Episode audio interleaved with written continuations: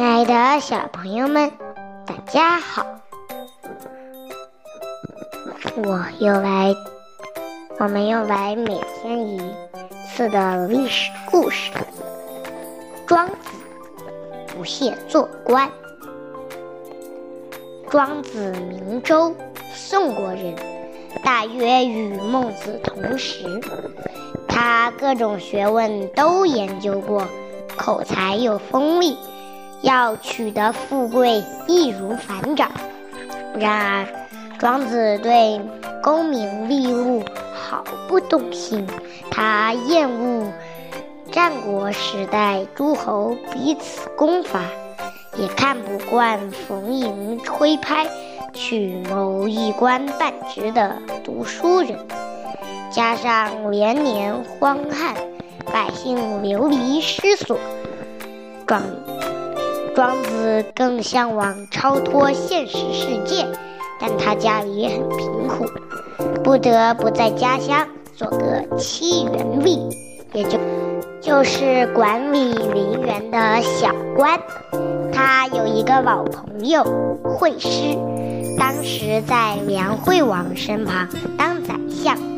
梁惠王是个野心勃勃的诸侯，网罗了许多贤人。作为发展势力的顾问，因此，当庄子要去看惠施时，就有人提醒惠施：“庄子一切都比你强，你的宰相恐怕做不成了。”惠施自知比不上庄子，所以急忙现在为国搜查，捉拿庄子。没想到，庄子悠哉悠。送上门来了，他对惠施笑道：“听说你下令逮捕我。”惠施不好意思的忙作揖：“哪里，我是怕你到了魏国不肯见我。”王子问他：“你知道南方有一种叫鸢雏的鸟吗？它时常在南北方之间飞来飞去。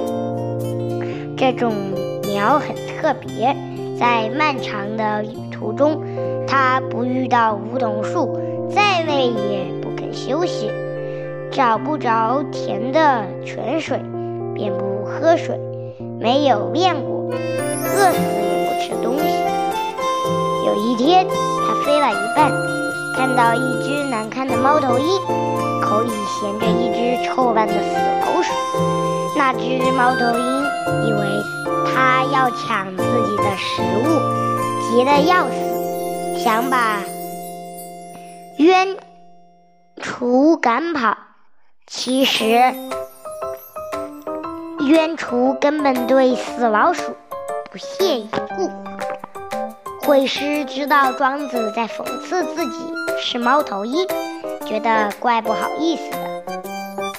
可是想到庄子认为宰相的高位。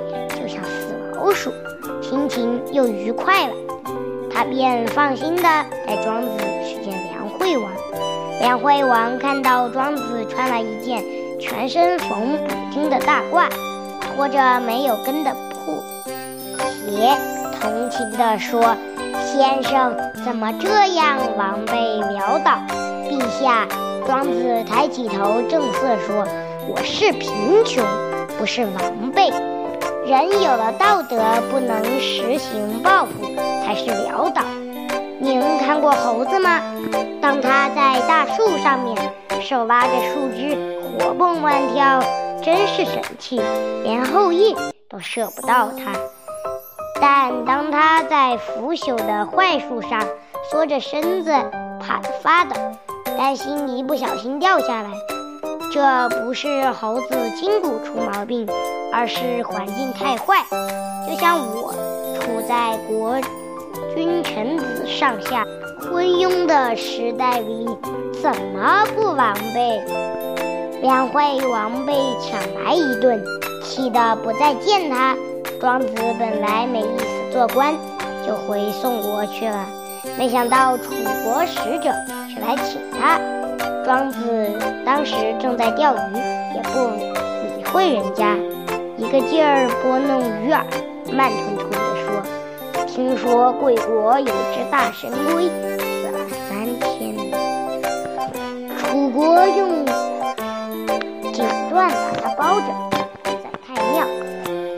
国家有要事，便占卜问吉凶，请问神龟是愿意死了给人当国宝，还是想活着拖着尾巴在那里爬行？楚国使者知道庄子自比神龟，无意做官，也只好匆匆告别。从此，他更鄙视富贵，靠编草鞋为生。就在此时，他的另一个朋友奉宋王命去出使秦国回来，领着秦王赏的一百辆车子。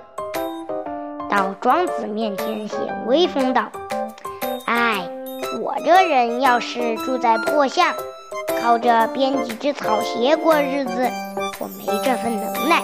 要我用三言两语打动国君的心，倒也不难。”嘻嘻，庄子冷笑道：“听说秦王病了，下令求良医，凡能替他洗烂疮口。”消除肿脓的赏车一胜，替他用舌头试痔疮的赏车五胜。敢问你舔了多少痔疮？他这话当然是讽刺、反击那位自大的朋友。也许庄子的言语过于刻薄些，然而对战国时代那些忘恩负义。唯利是图的人，实在也不算过分了。好了，本期就到这里，请敬请期待下期。